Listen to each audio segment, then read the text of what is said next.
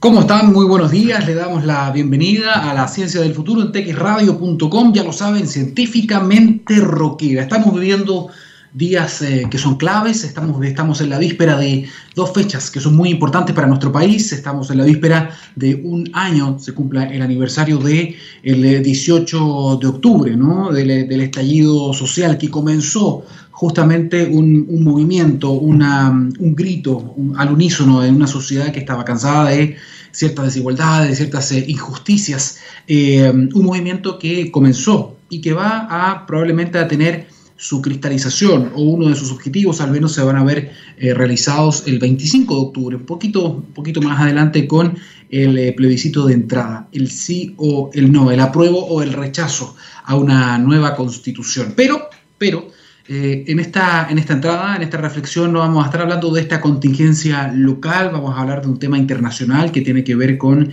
la pandemia, tiene que ver con la pandemia del coronavirus y tiene que ver con lo que genera a nivel, a nivel psicológico en muchas personas, en muchas familias. Esto ha causado unos niveles de incertidumbre, de miedo muy importantes.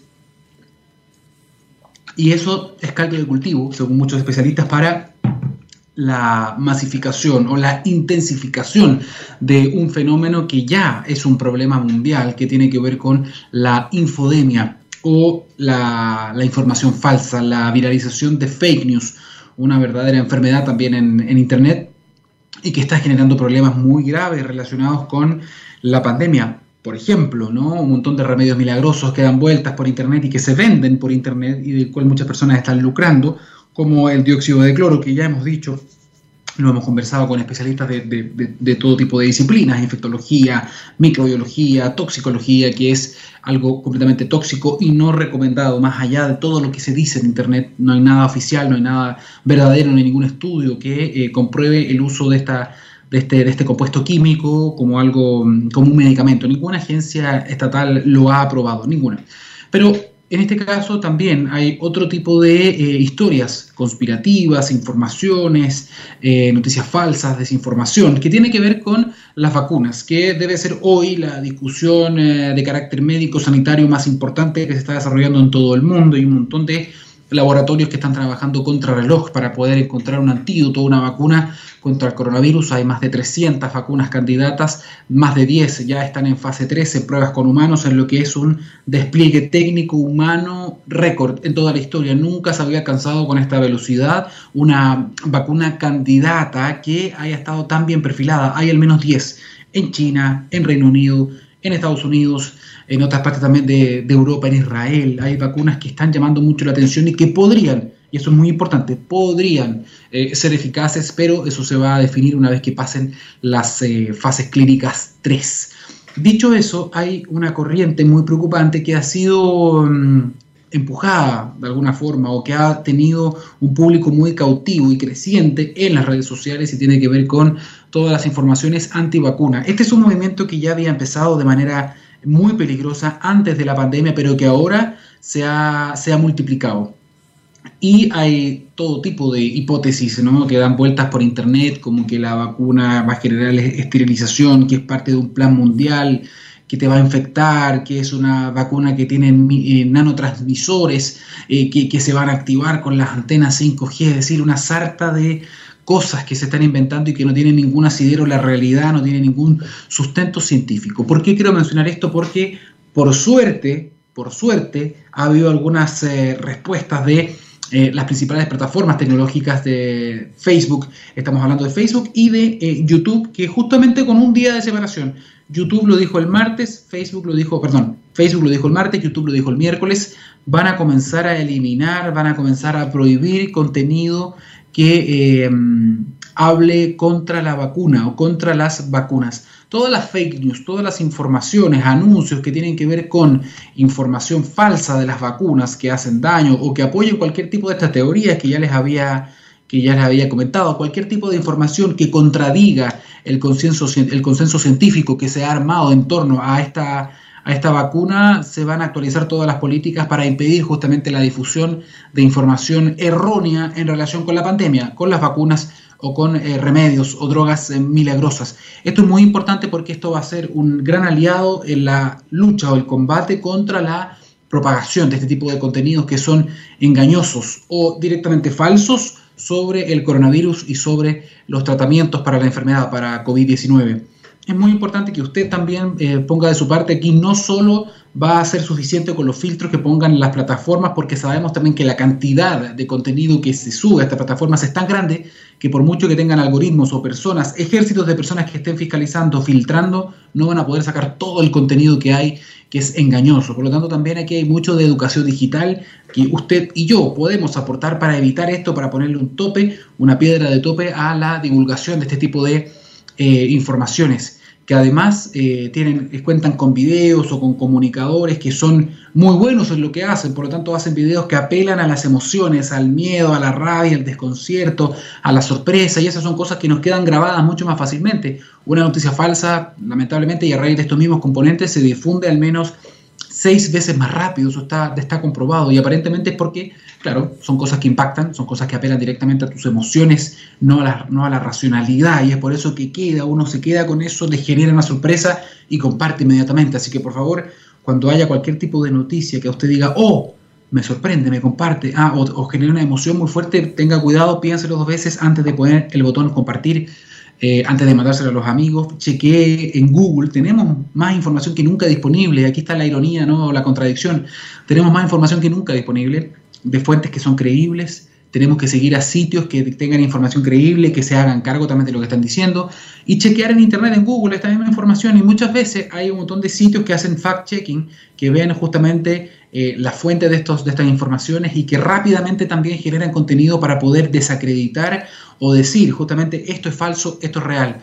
Entonces le pedimos también que nosotros, usted, yo, todos pongamos de nuestra parte para evitar la propagación de este tipo de informaciones que tiene que ver con vacunas, que tiene que ver con no usar la mascarilla, que tiene que ver con que el virus es falso, un montón de eh, estupideces, y lo vamos a decir así directamente porque son cosas que pueden hacer daño en un contexto de pandemia. Han habido personas intoxicadas con dióxido de cloro, aquí en Chile, no solo afuera, también aquí en Chile.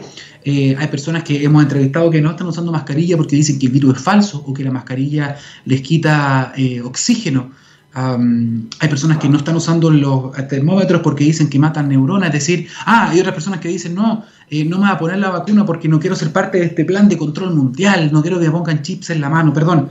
Eh, infórmense con, canales oficiales, como por ejemplo TX Radio, aquí tenemos un montón de especialistas, tenemos divulgadores científicos de primer nivel, entrevistamos a científicos, científicas también de primer nivel que nos van a entregar información eh, fidedigna, basada en evidencia, basada en papers, pero nosotros también somos un eslabón débil de la cadena y tenemos que fortalecernos, tenemos que tener educación digital, tenemos que dudar. Cada vez que alguien le diga en un video lo que nadie ha querido informarte, la verdad sobre... No, generalmente ese tipo de videos, esa es la señal número uno para decir esto es falso.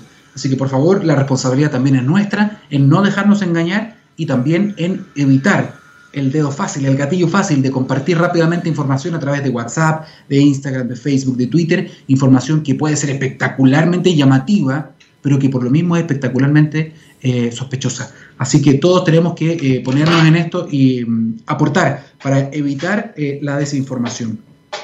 Y queríamos también hacerles un comentario, ya que estamos empezando la ciencia del futuro, la, la pandemia, justamente hablamos de eso, eh, le quitó la tranquilidad, el trabajo y la salud a muchos chilenos y chilenas, pero no les quitó la esperanza.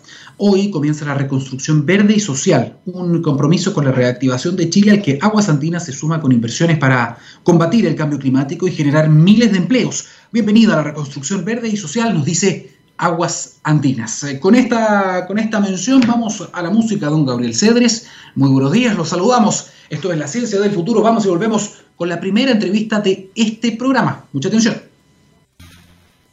Estamos de vuelta en la ciencia del futuro y ya estamos conectados con nuestro primer entrevistado de este día jueves, de esta semana corta que ya estamos a punto de despedir. Vamos a estar hablando de, de cambio climático, de sustentabilidad y también de una actividad industrial como es la minería. Para saber un poquito más respecto de cuáles son los avances tecnológicos, los avances en materia de sustentabilidad también que puede llevar adelante la industria de la minería. Estamos en contacto hasta ahora con Sebastián Blanco, jefe de tecnología e innovación Anglo American. Sebastián, bienvenido, muy buenos días. Muy buenos días, Daniel. ¿Cómo estás? Muy bien, muy bien. Trabajando desde casa, me imagino, Sebastián, desde hace meses, ¿no? Sí, desde hace meses, desde el inicio de la pandemia, full conectado desde, desde la casa. Muy bien, muy bien. ¿Cómo está la familia? ¿Cómo ha estado todo eso respecto de este virus tan desgraciado, no? bien, o sea, al principio fue, fue todo un proceso de adaptación, pero hoy día yo creo que ya lo tenemos un poco más controlado. No, no ha sido fácil, eh, menos con, yo tengo dos niños, eh, también mi señora trabajando, entonces a veces los días se te hacen, se te hacen bien, bien largos, pero ya estamos bien adaptados ya a esta nueva forma de hacer las cosas. Sin duda, sin duda. Bueno, tú eres un ingeniero civil industrial de la, de la Chile, también tienes un MBA en la, en la misma universidad. Algunos dirían que puedes ser hasta un veterano del mundo de la minería porque tienes más de 15 años de experiencia, pero eres joven todavía, eres muy joven. Eh, y estás a cargo de un área que es, encuentro yo, muy desafiante en el mundo de la minería, como es la, la tecnología y también la innovación. Te lo pregunto, decir, te lo digo porque justamente cuando, cuando hablamos de, de Anglo, que lo hemos conversado varias veces, ustedes tienen un eslogan, tienen una idea fuerza que es reimaginar la minería, reimaginar la minería para mejorar la vida de las personas. ¿De qué manera la tecnología y la innovación ayudan a hacer realidad este concepto? Mira, efectivamente, nosotros, ese es nuestro propósito, ¿cierto? Reimaginar la minería para mejorar la vida de la persona y ahí donde juega un rol fundamental la, la innovación. Nosotros tenemos todo un programa que le llamamos el Future Smart Mining, que dentro del Future Smart Mining, el corazón del Future Smart Mining está la, sustentabilidad y eso lo sustentamos nosotros con la innovación. ¿Y cómo, cómo, nos mejora? en realidad nos, mejora en todo sentido la, la, innovación, partiendo por temas de, seguridad. A veces nosotros estamos en esa tendencia de, no exponer a nuestros trabajadores, a nuestros supervisores, a las condiciones que significa estar en una, en una mina, estar en terreno. Entonces, la tecnología te permite hoy día eh, hacerlo todo de manera, de manera más remota. Eh, te facilita la, toma de decisiones, te mejora la productividad, y así un sinnúmero de, beneficios que, nosotros vemos eh, pensando netamente en las personas, si lo, si lo extrapolamos también a, las comunidades también. Tenemos comunicación con las comunidades, estamos más conectados con, nuestras comunidades y siempre viendo el tema de la, de la sustentabilidad, como digo, como, como corazón, como centro de, de nuestro propósito. Sebastián, yo, yo entiendo que hay diferentes, claro, públicos, ¿no? Las comunidades, también los mismos colaboradores de la compañía. Em, cuando hablamos de innovación, y te lo quiero preguntar directamente también porque todo debe partir por casa, ¿no? Estamos en medio de una pandemia, sabemos que la mayor parte de la gente tiene que trabajar de manera presencial, obviamente los que pueden quedarse en casa lo hacen, pero ¿cómo ustedes han logrado también... Eh, asegurar la continuidad de la operación en medio de una pandemia. Me imagino que ustedes han tenido que también eh, adquirir nueva tecnología, adquirir nuevos métodos de, trabajo, escuchando también toda la evidencia que hay, por ejemplo, que dice que el virus se transmite muy fácilmente por el aire también, por superficies. ¿Cómo lo han hecho para poder asegurar también y mantener a sus trabajadores también eh, seguros, utilizando a lo mejor innovación? Exacto. Mira, de hecho, cuando nosotros comenzó la esta pandemia en marzo, precisamente estábamos nosotros preparando todo, todo un, programa de, de, para trabajar de manera, de manera remota. Estábamos iniciando, iniciando un piloto, como te decía al principio, nosotros queremos ojalá sacar la mayor cantidad a la gente de la exposición a los riesgos desde de la operación. Y estamos iniciando un piloto, no sé, 50, 60 personas y viene la pandemia. Y este proceso se nos, se nos aceleró. ¿ya?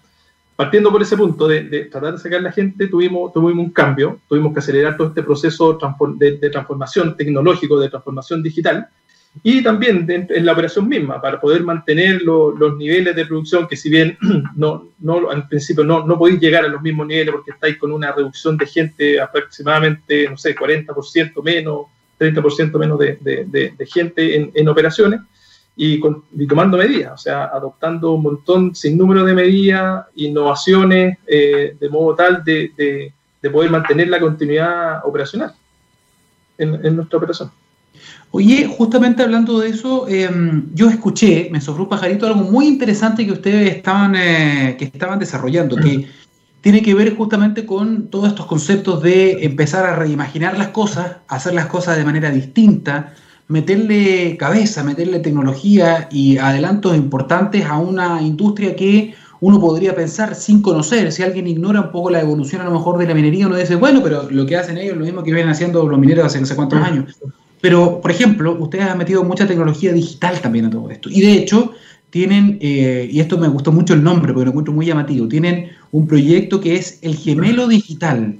Cuéntanos un poquitito qué es esto del gemelo digital, considerando que muchas de las personas que a lo mejor nos están escuchando no tienen idea, por lo tanto empecemos desde lo más básico.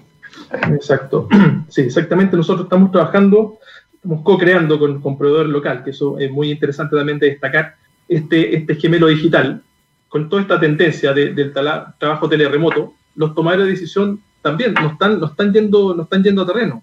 Entonces mm. tenemos que generar, estamos generando este, este gemelo digital que es básicamente una, una réplica, réplica perdón, virtual de objetos o procesos eh, de, un sistema, de un sistema físico. ¿Y cuál es la, la, gracia de eso? Que esto te permite autonomía. O sea, básicamente lo que nosotros estamos haciendo con esto, estamos replicando una realidad lo que está sucediendo hoy día en la mina, tú hoy día lo puedes tener eh, eh, en, tu bolsillo, en, un tablet, en un celular, con, con, lentes, puedes ver lo que está sucediendo, sucediendo en tiempo real en la mina eh, hoy día. Y eso también te permite ir tomando, mejorar la toma de decisiones, hacer toma de decisiones también más rápidas. ¿Cómo, ¿Cómo, lo hicieron? Es decir, ¿esto, ¿esto implica la instalación de cámaras 360 dentro de la mina o esto no son imágenes, son solamente indicadores que arroja una pantalla, una interfaz? Cuéntanos un poquitito. Sí, bueno, acá eh, interactúan distintos, distintos software. Por ejemplo, el equipo de planificación tiene un software para hacer todo el programa de, de una semana o de un mes. Eso te indica dónde tienen que estar los equipos de la mina eh, cómo tienen que ir eh, eh, em, extrayendo el mineral o, el estéril. Eso tú lo generas en un programa a través de, un, software. Y ahí nosotros lo integramos con, el gemelo digital, donde vamos, como te decía, en tiempo real viendo cómo, cómo va avanzando esta, este programa. Los retrasos, los adelantos, las cosas que está haciendo fuera de programa. Y Sí, y todos los, rendimientos de equipo. Vas poder, puedes verlo, haces un clic eh, en, una, en un equipo eh, especial y te indica cómo el rendimiento, cómo ha sido la data histórica del, de, este, de este equipo. Esto además, eh, por tú me, recién me acabas de comentar que ustedes podían usar también lentes o gafas de realidad virtual para poder observar qué es lo que se puede ver a través de sí. sí. un tema importante que no te comenté que nosotros, es básicamente nosotros hacemos una, una visualización en 3D. Eh, no, no es que tenemos cámara, nosotros tenemos un, montón de cámaras, pero en particular este gemelo digital, hacemos, tomamos la topografía de, la mina o de las distintas fases de la mina y eso hacemos una réplica en, 3D y eso ahí vamos, bueno, también integramos los temas de realidad aumentada porque como te decía, nosotros vamos, vamos eh, viendo cómo, cómo son los rendimientos de, los, de, estos, de estos equipos es muy interesante esto que me estás comentando porque además me, empieza a acordar de, bueno, eh, accidentes que han habido en otras minas, por ejemplo. El hecho de que ustedes tengan este gemelo digital les permite también modelar escenarios.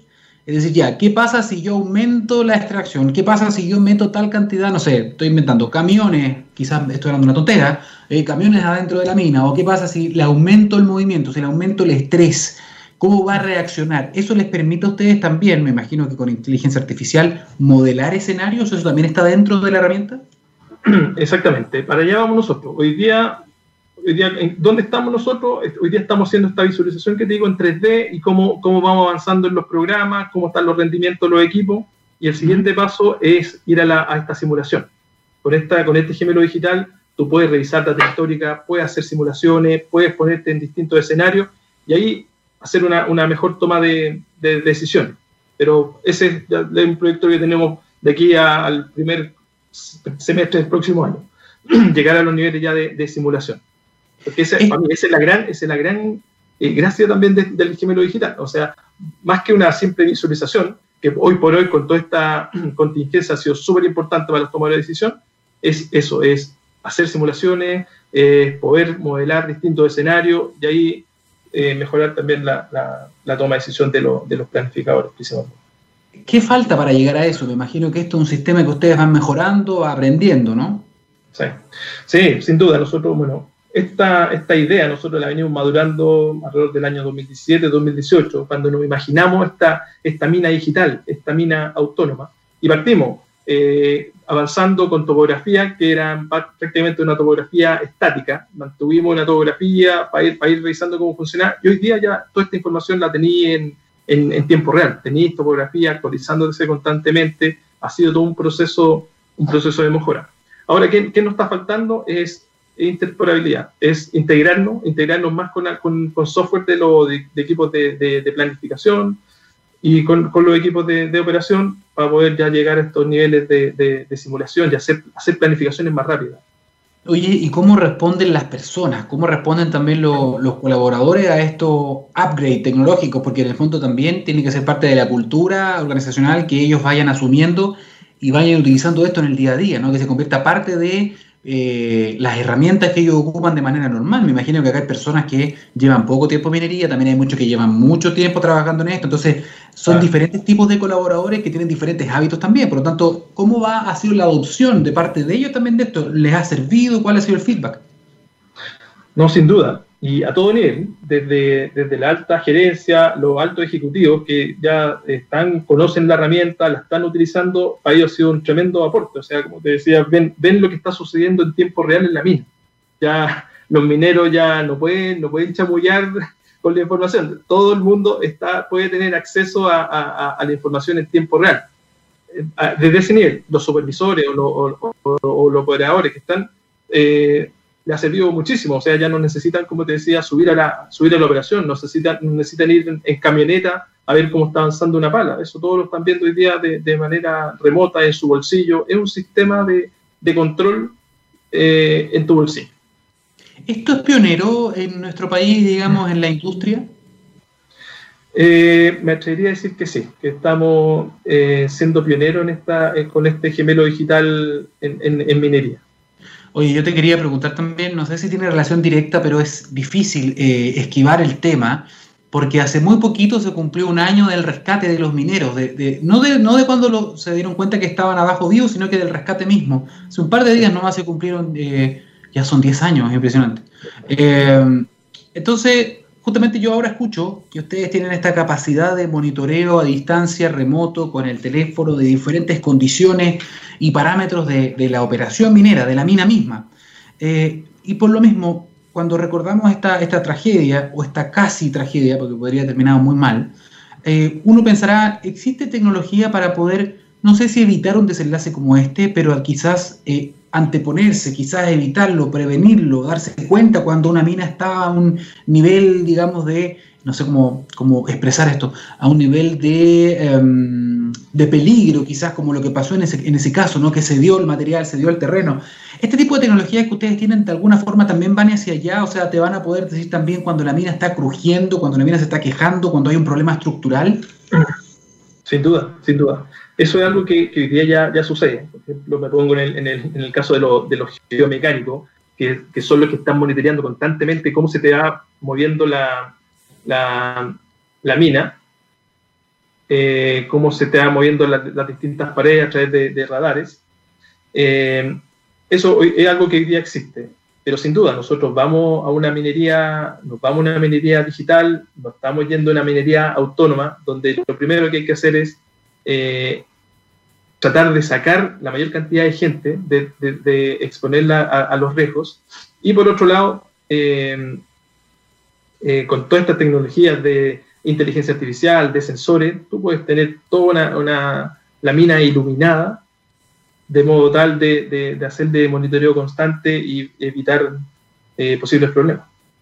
Sebastián, quiero preguntarte una última cosa, eh, si es que puedes decirlo nomás, porque entiendo que tú eres jefe de la carpeta justamente de tecnología y de innovación, que es un gran cargo, una gran responsabilidad además. Entiendo que eh, están usando mucho menos agua, están haciendo temas con paneles, con energía renovable, están haciendo esto del gemelo digital, que me parece impresionante. Eh, me imagino que tú tienes un equipo también y ustedes se sientan y se dedican no solo a implementar los programas del presente, sino que también se dedican a meter cabeza para hacer tirar líneas para el futuro. O sea, decir, ¿qué se viene? ¿Qué está pasando fuera? Quizás que nos sirve de referencia también. ¿Qué se está haciendo en otras partes del mundo? Eh, cuáles son los últimos adelantos, qué tipo de tecnologías nuevas podrían de alguna forma adaptarse a lo que hacemos nosotros.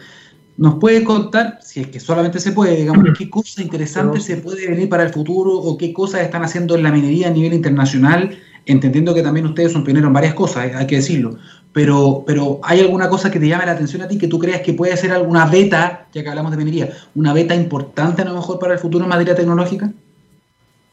No, sin duda. Mira, yo tuve la, la, oportunidad, yo estuve trabajando en Londres el año pasado precisamente con el equipo de desarrollo tecnológico.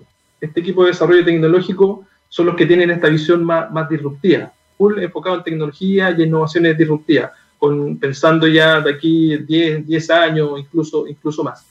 Y precisamente lo que tú indicas, esto se enmarca dentro del Future Smart Mining con, con, el corazón en la sustentabilidad y nuestro foco es reducir los consumos de energía, es reducir lo, lo, la, la, producción de, de residuos, de, de relaves, eh, y también queremos irnos al consumo de energía, queremos ser eh, neutrales en carbón. Y en esa línea eh, tenemos líneas de trabajo muy, muy interesantes, que hoy día ya afortunadamente Chile también ya está full embarcado en este proceso eh, que tiene que ver con el camión con hidrógeno.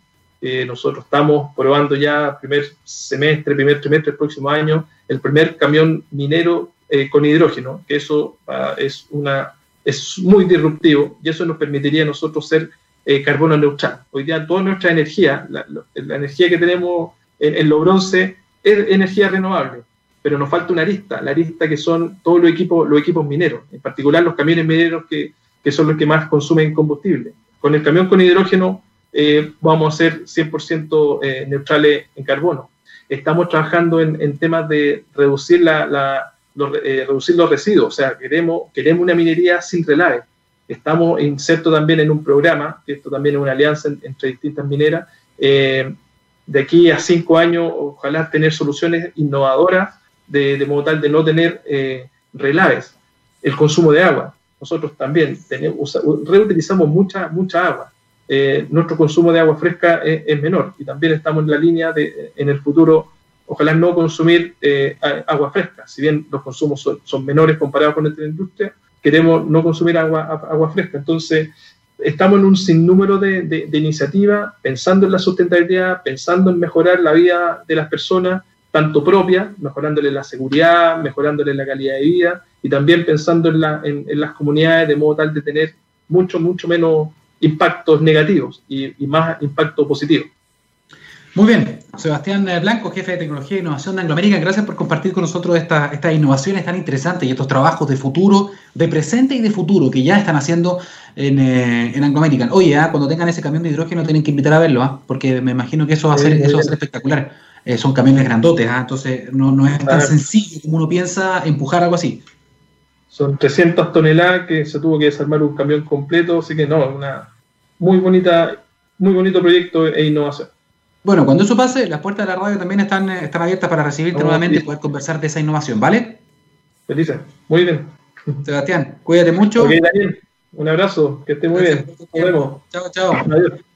Bueno, muy interesante lo que estamos escuchando, ¿eh? porque muchas veces también las personas suelen relacionar la minería a solamente externalidades negativas y estamos viendo que no todas las compañías son iguales y que también en este mundo, en esta industria que además es tan importante para nuestro país, se están desarrollando otras maneras de hacer las cosas, ¿no? con mucho menor impacto, con mucho más equilibrio y con beneficios también para las, eh, para las comunidades, donde la tecnología y la ciencia están jugando un rol preponderante, un rol clave y protagónico. Vamos a hacer una pausa y también, ¿eh? atención porque a la vuelta vamos a estar hablando de nuevamente sustentabilidad, pero en otra industria muy distinta que es la industria cosmética, ¿ah? que también muchas veces son eh, víctimas de, ataque por la manera de hacer las cosas, etcétera, por las pruebas, por el consumo de agua, las pruebas en animales, por los envases.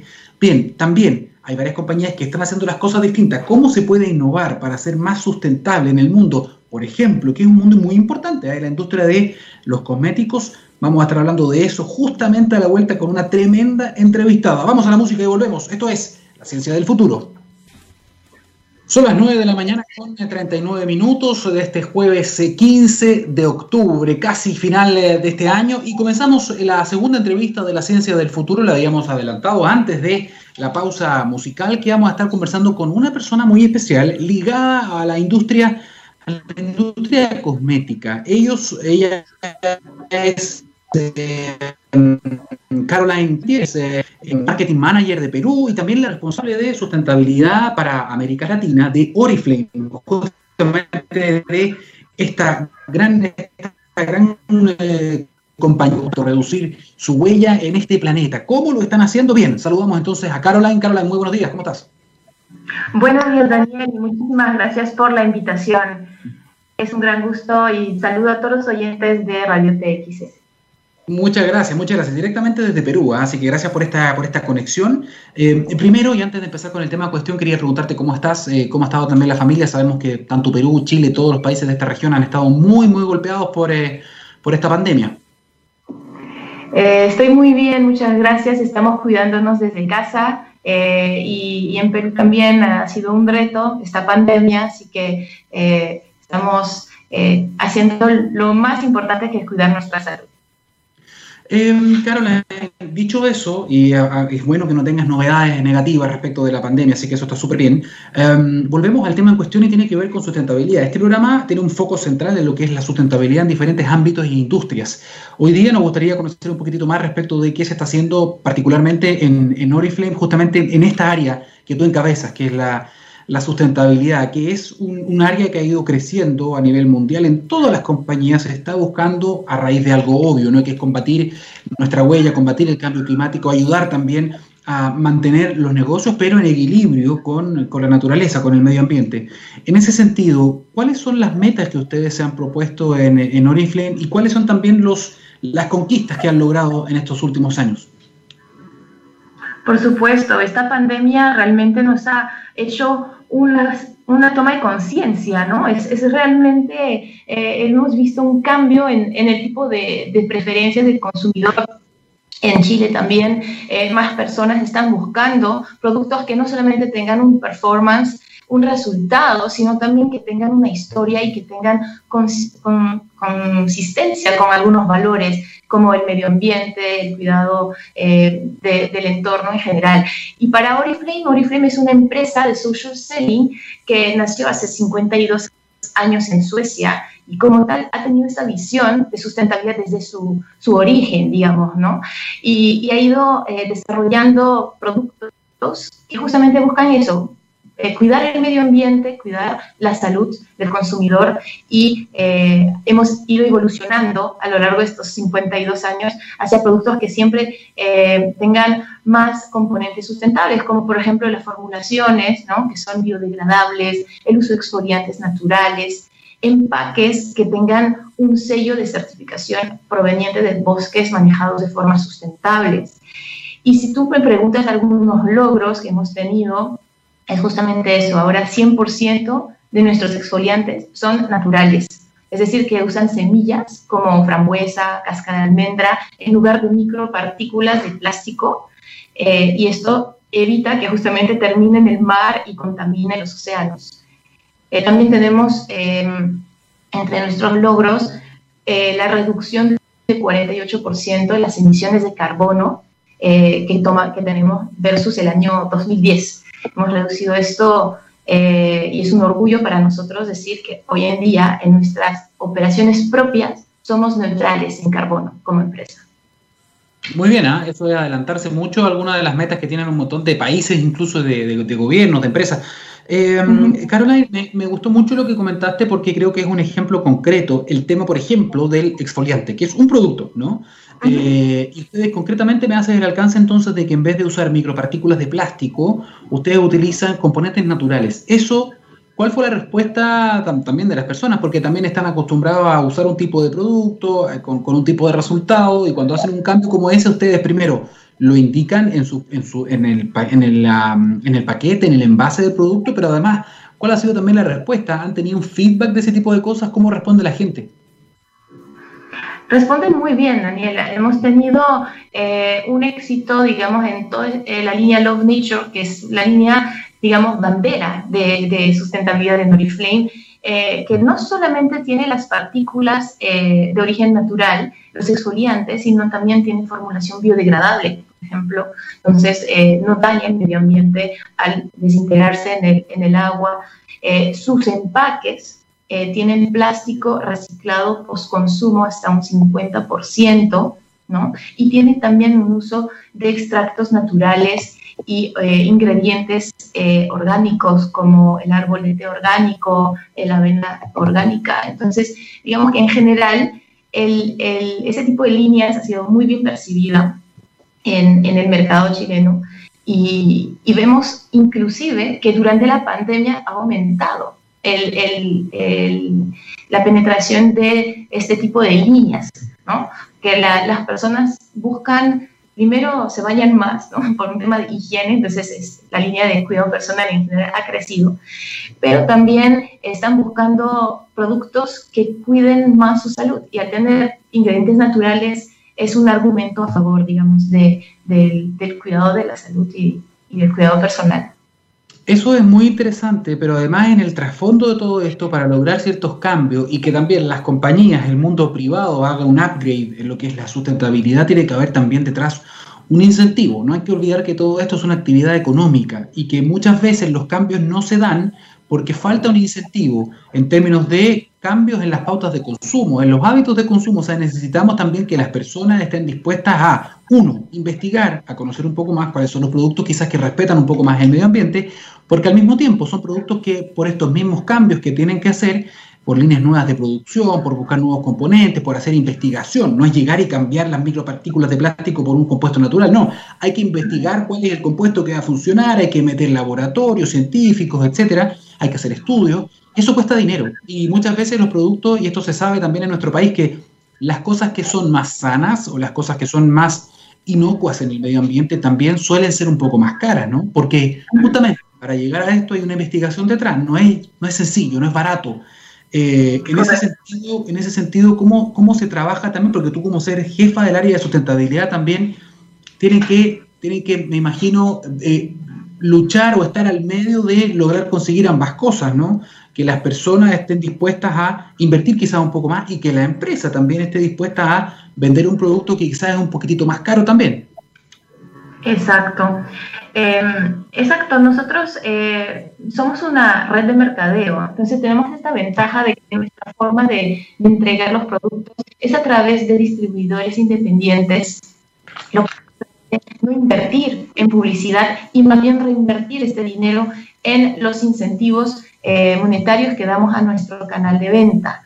Esto nos, da, digamos, una ventaja versus el retail, ¿no? Eh, que invierte más y nos permite también mantener un nivel de accesibilidad de nuestros productos.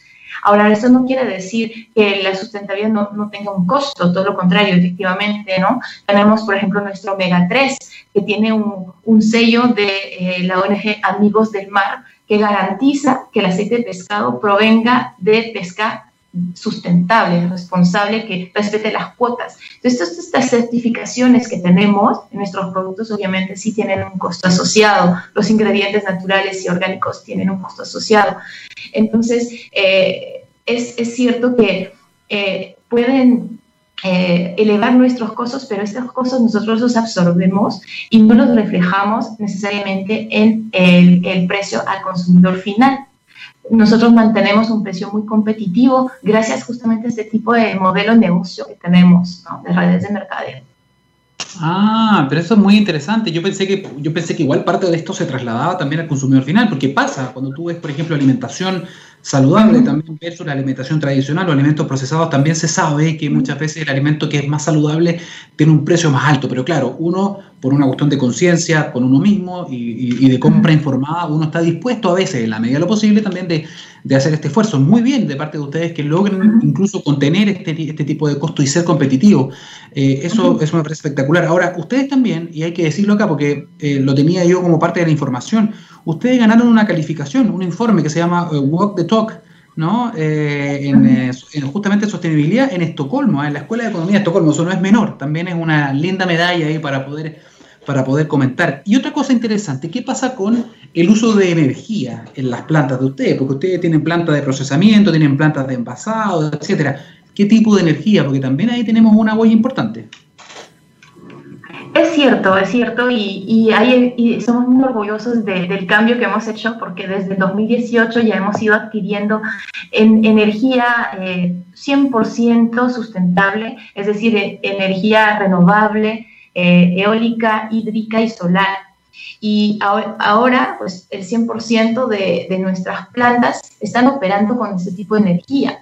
Inclusive hemos eh, logrado ciertas eficiencias eh, colocando paneles solares en, nuestras fábricas en la India y eso nos ha permitido también ganar en eficiencia energética y es parte, digamos, de, de lo que hemos hecho para reducir nuestra huella ambiental, así como logramos reducir el 48% de nuestras emisiones.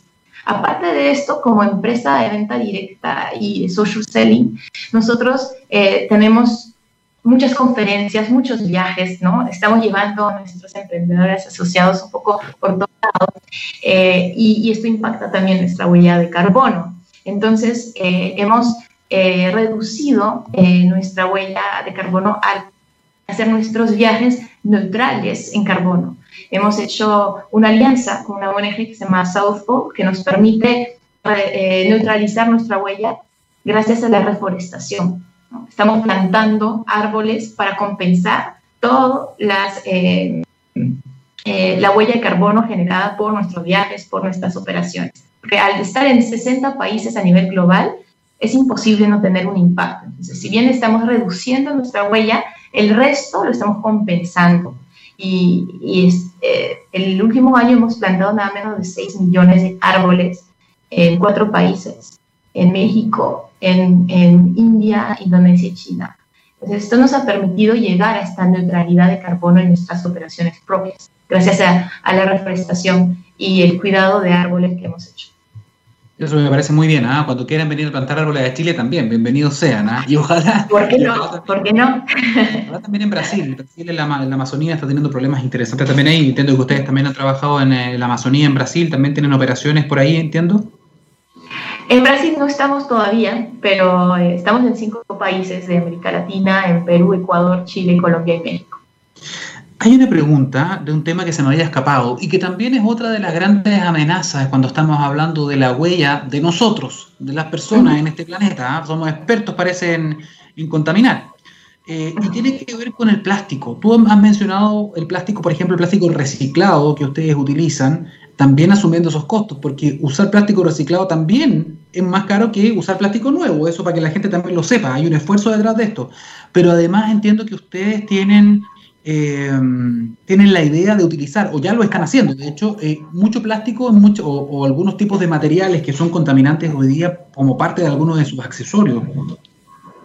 Es exacto, sí.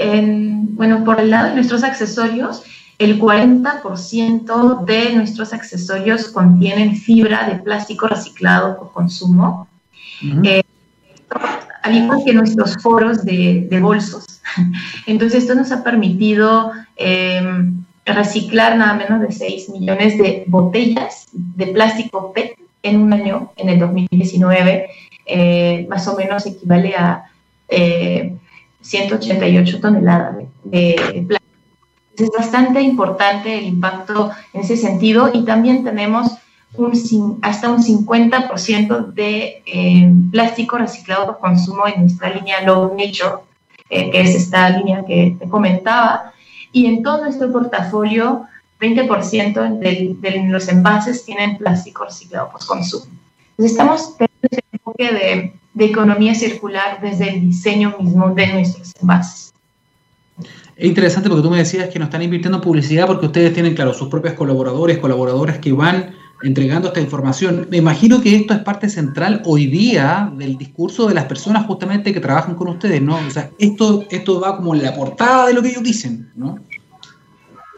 Exacto, sí. De hecho, hicimos una encuesta en Chile hace poco, en el mes de agosto, y nos comentaban nuestros emprendedores asociados que el 93% de ellos eh, reportan eh, que uno de los motivos por el cual se han unido a Oriflame ha sido por el cuidado del medio ambiente. Eso es bastante importante. Y 88% de ellos mostraban un interés en los ingredientes naturales. ¿no? Eh, y el 97% decían que eh, valoraban el hecho de que una entidad externa, un tercero, sea quien nos certifique, ¿no?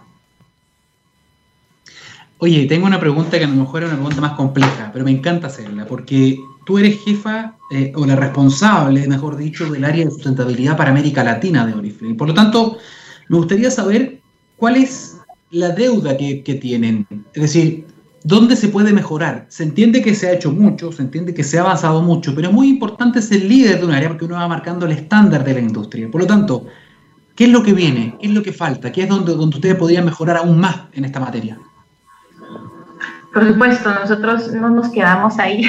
Eh, si bien hemos reducido el 48% de nuestras emisiones en nuestras propias operaciones, ya estamos midiendo la huella de nuestros proveedores. Lo que queremos es ir un paso más allá es llegar a un alcance mayor y lograr también la neutralidad de carbono en toda nuestra cadena de valor.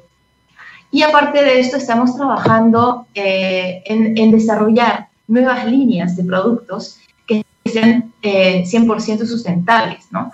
Eh, ya se viene muy pronto una línea em, vegana que va a tener 100% de plástico reciclado post-consumo en sus envases, que que se, caracteriza por sí 100% biodegradables.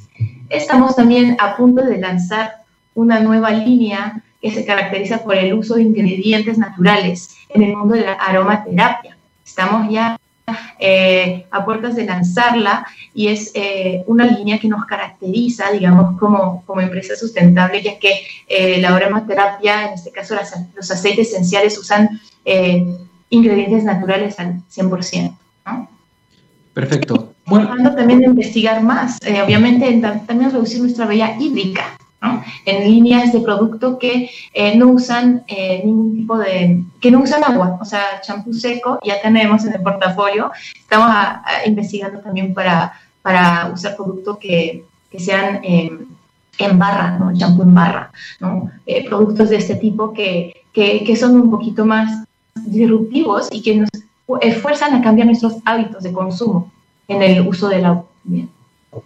Interesante hoja de ruta. ¿ah? te quiero agradecer también por comentarnos un poco lo que han hecho y también lo que están por hacer. Es súper importante en, este, en este mundo de la sustentabilidad nunca estar satisfecho y siempre entender que uno puede hacer más, que puede mejorar todavía más. Así que es bueno también que ustedes vayan tomando esa posta y vayan avanzando rápidamente en esta carrera contra el tiempo, lamentablemente, que tenemos para poder combatir el cambio climático. Caroline eh, Charpentier, Marketing Manager de Perú y también responsable de sustentabilidad para América Latina de Oriflame. Gracias por, eh, por estar acá, por compartir justamente con nosotros desde Perú, eh, acá en la ciencia del futuro. Que tengas un muy buen día. Muchísimas gracias, Daniel. Chao, chao. Bien, estamos justamente conversando con, Caroline, demostrando que se, qué se puede hacer desde el mundo privado también, que es muy importante cómo las empresas, las personas, los gobiernos se ponen de acuerdo y empiezan a mejorar sus estándares antes incluso de que sea algo obligatorio por ley. Van marcando un poco lo que se puede hacer y van corriendo la barrera de lo posible. Esto es muy, muy relevante que se entienda. ¿Por qué? Porque es relevante mostrar lo que hacen compañías privados, básicamente en el mundo de la sustentabilidad, porque muchas veces estas cosas hacen una diferencia o pueden ser potenciados, facilitados por las conductas de compra, por ejemplo, de nosotros, de un consumidor informado, de un consumidor responsable, un consumo consciente también con el medio ambiente. Así que también es muy importante que uno vaya conociendo quiénes son las personas, las compañías, las empresas que están haciendo esto posible y que están también asumiendo estos costos. Así que muy importante saber también esto para poder hacer el cambio desde, eh, desde el consumo también. Uno como consumidor puede generar estos cambios a nivel de los privados. Dicho eso, los dejamos invitados a que sigan la compañía de TX Radio. Ya viene Eduardo Fuentes con la minería del mañana, la minería del futuro. Parte de eso ya lo estuvimos conversando acá también. Y luego Vale Ortega con Move, electromovilidad en todo su esplendor. Una mañana cargada de contenido.